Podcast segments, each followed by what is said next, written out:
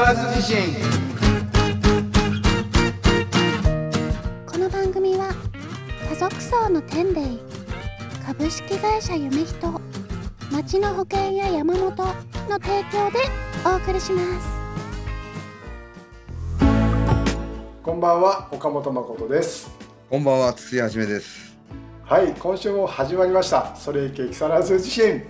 始まりました。はい始まりましたねねえ始まっちゃいました。はい。あの最近どうですか？木更津の方で。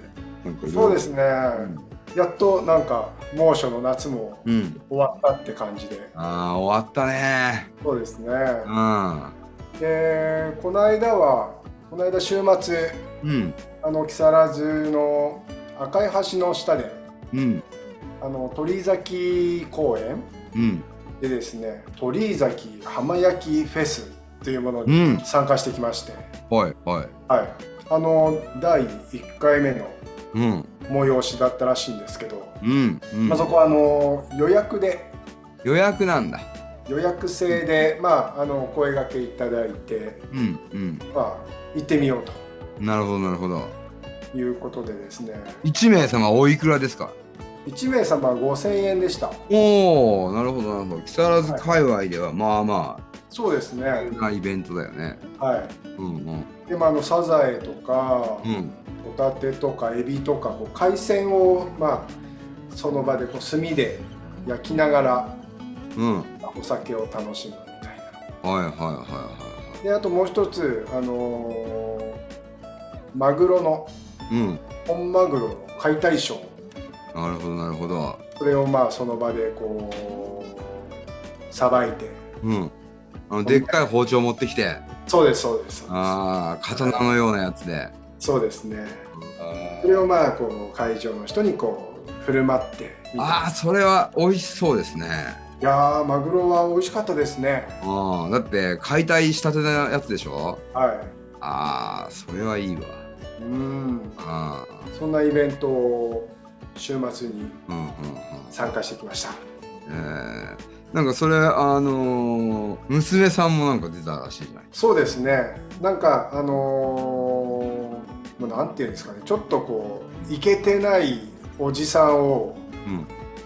なんかこうイケてるおじさんに変身させようみたいなほうほうその企画がありまして。その企画がそのイベントの中で。そうなんですそうなんです、うんうんうん。うんでまあそのファッションコーディネーターの人がこうん。う洋服とかをチョイスしてこううん。着替えさせてあげるんですけど、うん。あとあのヘアスタイリストうん。として、まあ、美容師のうちの娘が、うん。あの携わらせていただきまして、その企画とイベントがどうやって合体してんの？それそれは何？事前にはい。あのかっこよくなるおじさんがはい。選ばれてるの？それともその現場でやるの？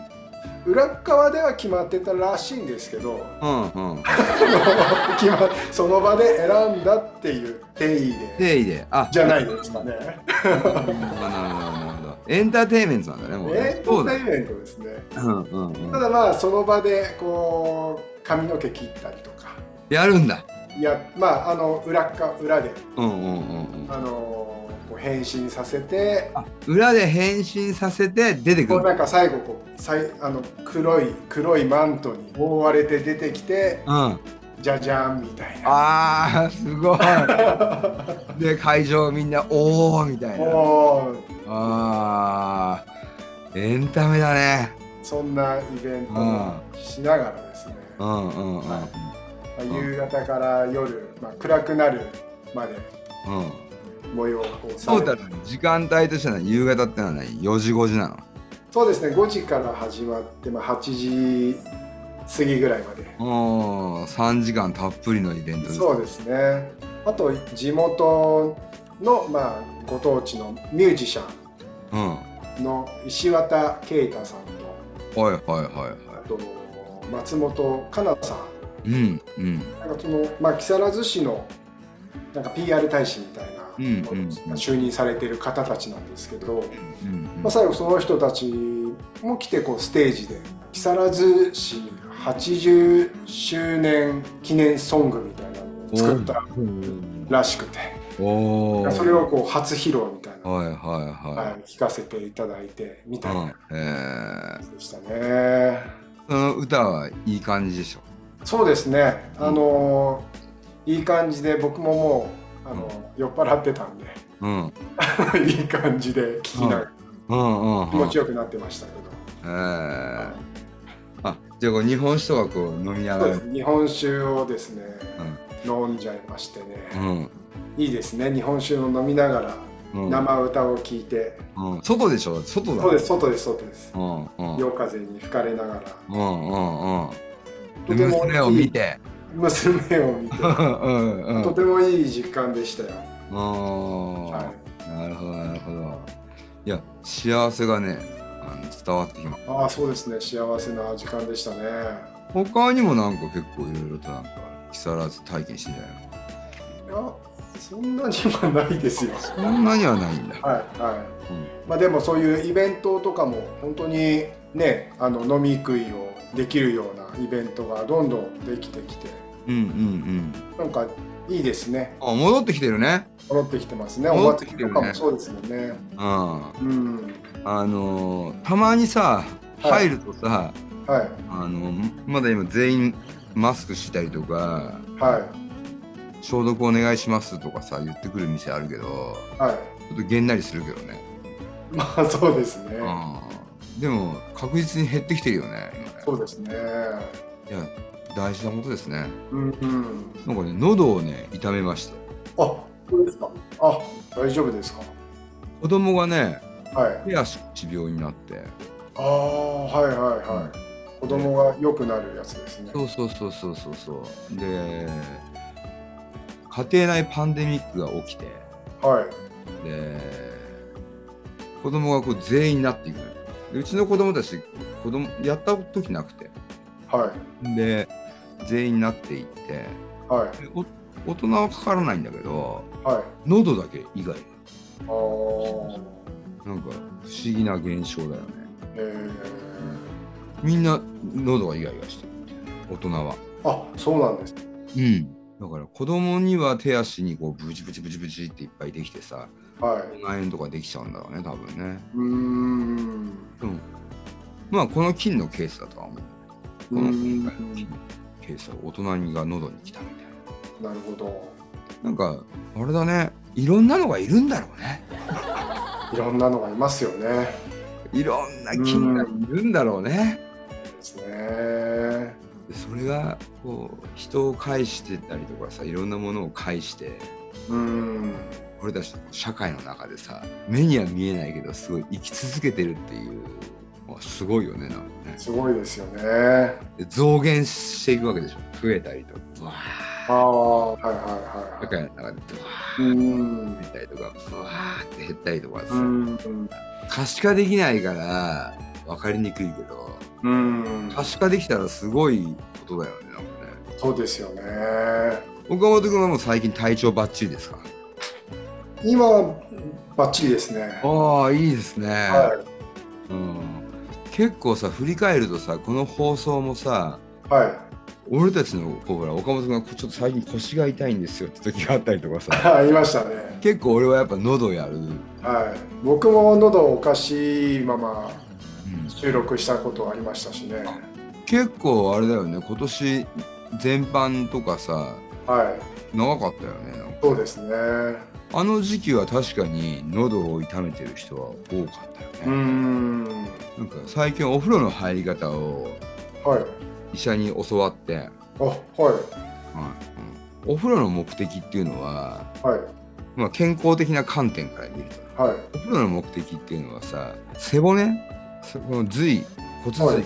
この背骨をさあの骨の芯っていうらしいんだけどここを温め、い、かにあった温めるかっていうことなんだってを目的としていえてはい。それが一番効果的ではい。ここを良くするからうーん。だから熱い風呂に入れと。あ暑いのがいいんですか？そうそうそうそう。へえ熱い風呂に入れと。熱い風呂になるべく入るっていう。そんな長い時間じゃなくていいから。あ短い時間で。短い時間でもいいかへら。ええーって感じだよね。はいそうですね。うんあの熱の伝導率っていうのはぬるい風呂に入ってもはい。ぬるいからもう浸透しないんだって、うん、だからぬるい風呂に入っててもこう筋肉の周りぐらいまでがししか温める影響力がないというへじゅわーって効いてくること浸透はしていかないらしく。てそうなんですね。僕結構ぬるい風呂にこうゆっくり入っちゃうタイプなんですけどね。あそれはそれで多分いいんだと思うよ。いいんだと思う、骨の髄を温めるにはバーンってあっちーって。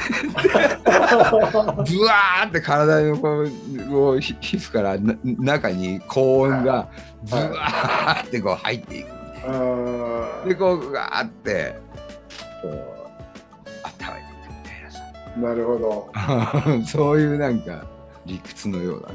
えー。今日ちょっと熱い風呂に入りたくなりました。うんうん、要するに氷とかをさ氷の塊をさ風呂はい。水にさ入れててもぬるい温度でもなかなか溶けないじゃん真ん中とか、はいは全然結構何時間も残っちゃうけど、いはい。熱い風呂に入れるとビューって溶けていくみたいな、はいガーって浸透していくっていう。それでこう体の芯が温まってポカポカになるんだって、なるほど。うん、45度推奨して結構暑いですね。45度熱いね。俺なんか最近だから43ぐらいから入ってはい。ピンピンと押してはい、入りながらガーって熱くなってで45度になってから23分グーっていくとすごいあ本当だ。体がなんかこう腰とかまで骨の中までなんかこう温まってるわみたいな、そうかそんな健康法があったんですね。ななんかねいやでもさ健康法ってみんなさ独自にいろんなものを持ってると思うっていうかもう持ってると思うんだけありますよね。はいうん、やはっぱりそこのそのそれぞれの健康術みたいなものってさい。は磨いていきたいよねい。そうですね。磨いていきたいよねやっぱりでもなんかうん人によってこう合う合わないとかもありそうですよね。あるあるあるある。ん。絶対あるんだよ。うん。絶対あるの。だからうん。うまくいってる人のを真似してもダメでさ。そうですよね。そうそうそうそう。だからいろんな情報を知ってさはい。自分に合うものを見つけていくみたいなうん。感じ。はだから、うん、そうだね。やっぱでそれでほら年取ってもさこうなんていうのこう若かったりとか、い。うん。ね、見た目的にもその能力的にも若かったりとかさはいはい。人っていうのはやっぱりその自分の自分の合う技を見つけられた人っていうことなんだろうね。うん。なんかそのなんかマッチングのシステムとかできたらいいですね。あいいね。あなたはこれが一番合ってるみたいな。うんうんうん。いやでもそういうのさできるんじゃないの？そのできそうですよね。なんかいろんな情報をこう集めてうんうん AI でうん統計学的にうんあなたはこれがっていううんのを。うん。できるよね。うん。実際ね。うんなんかもう一つ一つなんか片っ端から試すの大変ですもんね。うん。大変大変。うん。だからねなんかほらあの中入ると治療してくれるベッドとかっていうのは理論的にもうできるらしいよ。お精度はまだ低いにせよーはい。入ってその人の体のこうピピピピピピピピピってやって適切な酸素そのカプセルの中酸素量はいはいはい。でだからあの、まあ、まずはこう人体にいい状態うん。温度をちょっとこう高めて血行を良くしてみようみたいなう感じでん。ブーンってやってそのベッドの中に2日ぐらいだいぶ健康になって出てこれるみたいな。でもあのもうあるんじゃないかな本当はっていう医医者もドクターもいるしね、うん、いや見たことないけどっていう、はい。でもそれに近いものとかはもう作っている開発が進んでるみたいな、うん、だそういうのがどんどん進化していくとさ100年後にはさもう入ればビューンって手術もしてくれるとかさ。顔もこう整形してくれるとかさ、うん。なんかこう、ね、臓器も交換してくれるとか、うんあるんじゃないかうんできそうですよね、うんありそうですよね。な。うん、だから一方でほら人間の体って化学反応だからさうん、若返る細胞をこう培養しちゃってさはでそれをこうピューってレーザーとかでビュビュビュビュとかってやったりとかしてもう何でもできるようになっちゃうらしいよ。い。うん、うん、すごいよね。すごいですね。睡眠時間中にこう悪いところ全部直してほしいですよね。うん、ううん、最高だよ。眠りのさ目的がそれだからさ、そうですようね。ん、眠りもサポートみたいなさうん、眠りそのあなたの眠りだけでは足りないところをサポートしますみたいな感じでこう ビビビビビビビビビビビってね見てこう必要なものを照射してくれたりとか、あとはこういい化学反応、究極なんか脳なのかもしれないよね脳にそうピピピピピピピって送ればその脳がピピピピピピってさ、こうちょっとあそこにがん細胞があるからキラー T 細胞を増やしましょうとか言ってピピピピって神経で送ってそう、ね、脂肪を使ってこうピピピピピってキラー T 細胞を作って、キラー T 細胞をピシュッてこのがん細胞のところまで行きなさいみたいな指示もこうピピピピピってやって、ね、コントロールしてピシュッて倒してくれるみたいな。あついでになんか酸化し体がなんか酸性になってるからちょっとこうあのアルカリ性に傾けましょうとか言って部屋その中からプシューってこう重曹がプシューってこう されてそれを吸ってさこうピシューってこうアルカリ性に。傾けてくれたりとかね、うん、爪が爪が伸びそうです。爪もこうレーザーでピーってこう焼き切って。くれてうん。鼻毛が伸びてますとか言って。うんうん、それがいいよねなんかねいいですね。口開けといたらさこうレーザーでこうシャーってこう全部洗ってくれてさうん、これいいよねいいですね。医者いらずになりますね。医者いらずだね医者いらずだし最近の歯医者すげえなとか思うのが、はうん、歯医者あんまり行く？結い。構あ歯医者この間まで行ってました。あそはい。やっと治療が終わって。うなるほどなるほど、はい。インプラントがあってさあインプラント入れたんだ。そう、インプラントの治療がやっと終わって、うんうんうん。無事に。うん。もう入ったの？奥歯が一本完成しました。はあ本場を入れたの？いはおー。どうでしたか？インプラント体験。い。まあ、ぜあのもう全然違和感なく。うんうんうんうん、快適ですね。おー。いいよねインプラントね。ね。うん。高いだけありますね。いやあるね、ううん、俺クリーニングに行くんだけどさんはい。毎月ずっと行ってるんだけどはい。でこれ口の中水でプシューってやる、はいはい。それを横でこう吸ってくれるじゃん。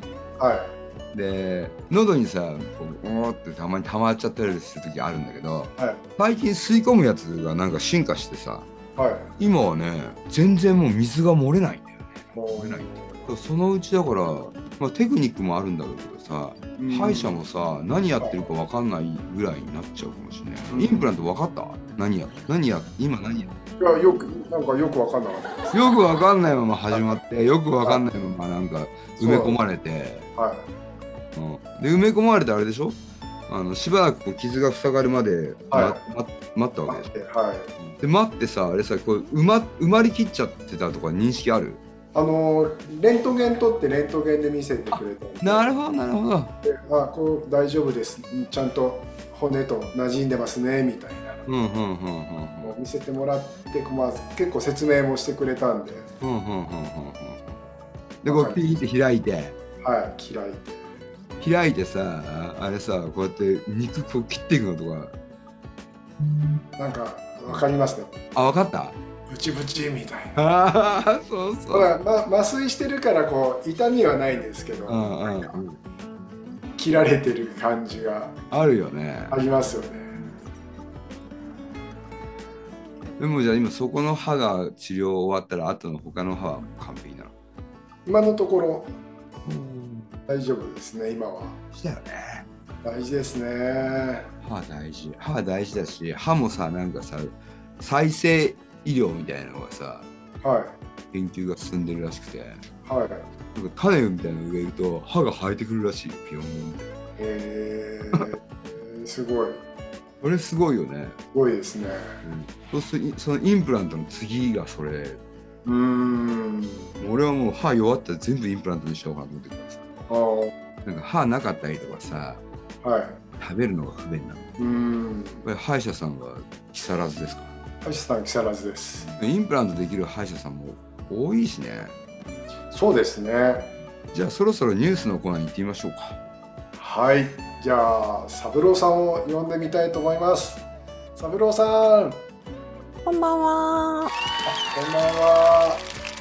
こんばんは。お願いします。今のニュースのコーナーよろしくお願いします。はい。じゃあ早速本日のニュース行ってみたいと思います。この感染症に軽症、今年は少ないなと思っていたら、猛暑収まれば活発化か、アメリカでは20年ぶり、マラリア確認。出典はヤフーニュースです。蚊が増えましたね確かに増えました。なんか涼しくなってきて、はいなんか急にドバーって増えたんですよ。公園とか行くと。もうんなんかこの間久しぶりに涼しくなってきたので公園に行ってあいい季節だなーなんて思ってたらちょっと日陰に行ったらなんか20匹ぐらいにドバーって襲われてう「ヒーっつって 逃げたんですけど。あの群れにあ遭遇する時あるよね、ありますあります。うん、この辺に45匹飛んでてさうわーってか思うとこの辺にもいるみたいなさ。うんもうあれ見てちょっとなんかせっかくこう涼しくなってきて気持ちいい季節なのにちょっと公園とか行きづらいなみたいな。そうですよね、でなんかそのこの記事によるとなんか夏場に蚊が少ないと感じた人も多いのではないか確かに今年はね少なく感じたよね、なんかそれも異常気象のせいみたいで都内でも体温を上回る猛暑が続き、まあ、蚊も少なかったみたいなんですね。ただ、えっと、その代わりこう暑さが落ち着いてきてから蚊が爆撃増えていてでその気候変動の影響でウエストナイル熱やマラリアなど蚊を媒介とするウイルス感染症が襲来するリスクもあるというのだ。怖いですねねちょっとだ今までそんなに流行ってなかったようなうんそういう感染症が増えるかもしれないみたいな。でも日本でさ虫でなんかさ具合悪くなったこととかってある？あんまないよね日本。っとないですね。あんまないですけどこの時期の蚊に刺されにはちょっと気をつけたいなとううん。んいうところですよね。いやほんとそうだね。いや蚊はさなんか痒くなきゃいいよ。確かに。その一言に尽きるかな。俺痒くなかったらば割となんかは「お食え食え」なんつってうんうん。あげちゃうよ、いいいよ食ってくれよみたいな。さうんうん。分けてやるぜみたいな感い、まあ、そこからの感染症とかはね怖い確かに怖いですけどね。うん。なんか九州の方で日本農園で亡くなったろ方がいるっていうニュースもあって、じ、まあ、でもさ蚊からさ入ってくる感染まあ感染症ってあるんだけどはい。蚊から入ってくるぐらいの微量な量だったら多分倒せるんだよね。うん。うん。結局免疫がないからいやいやちょっと違うんですけどね。あ違うんですね。なんかウエストナイル熱なんて初めて聞きましたけど、ねあナイル熱でしょ？ウエストナイナイル熱？うん。アフリカとか？アフリカとかね。ヨーロッパ、中東、中央アジア、西アジア。今ちょっと記事を見つけたんですけど。うん。はい。地球上で人間を大量に殺す生き物ランキング1位が蚊です蚊だ恐ろしいですね。うん。えでも結局その死因は感染症ってことですよね。そうですね。それはでもさアフリカとかの話だよね多分ね。そうですね。そっちでたくさん亡くなってるから。だからやっぱりちょっと不衛生なんじゃないですか、うん。不衛生だよね。日本とかさ最近は市場とかもあんまりハエとか飛んでないもんね、そうですね。うん、うんだいぶもうメキシコなんてもうハエだらけだよ市あ場ーブンブンブンブンブンブンブンブン飛んでうん。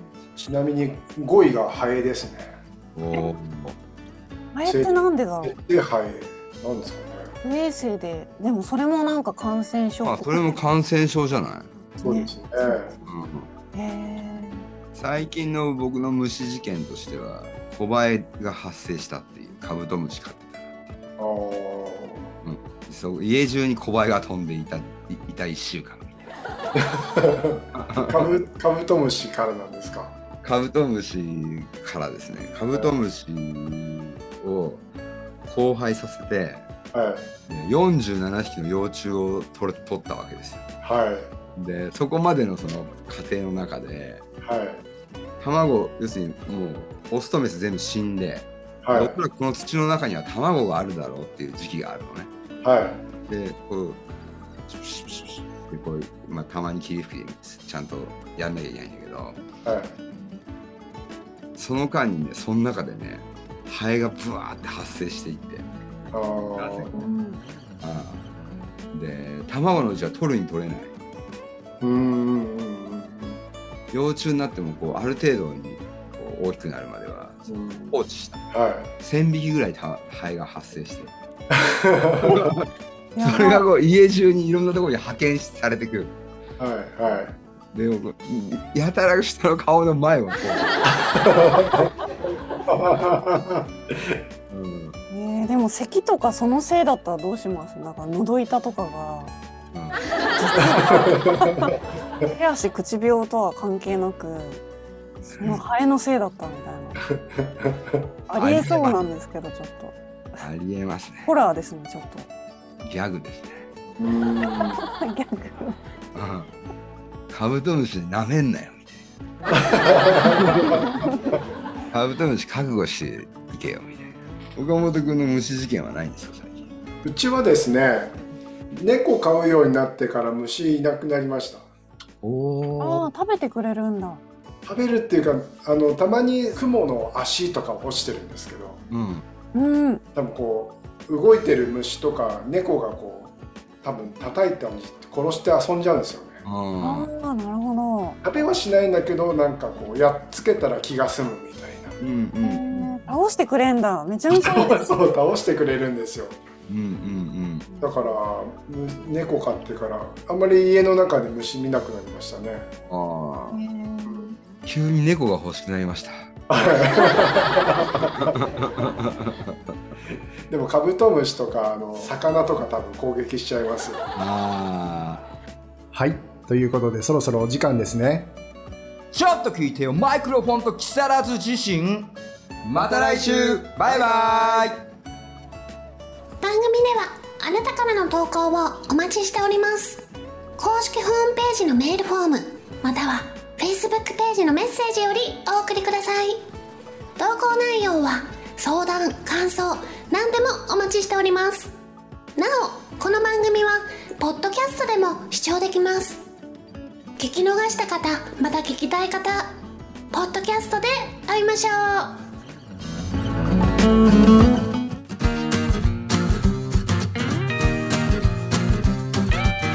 それいけ木更津自身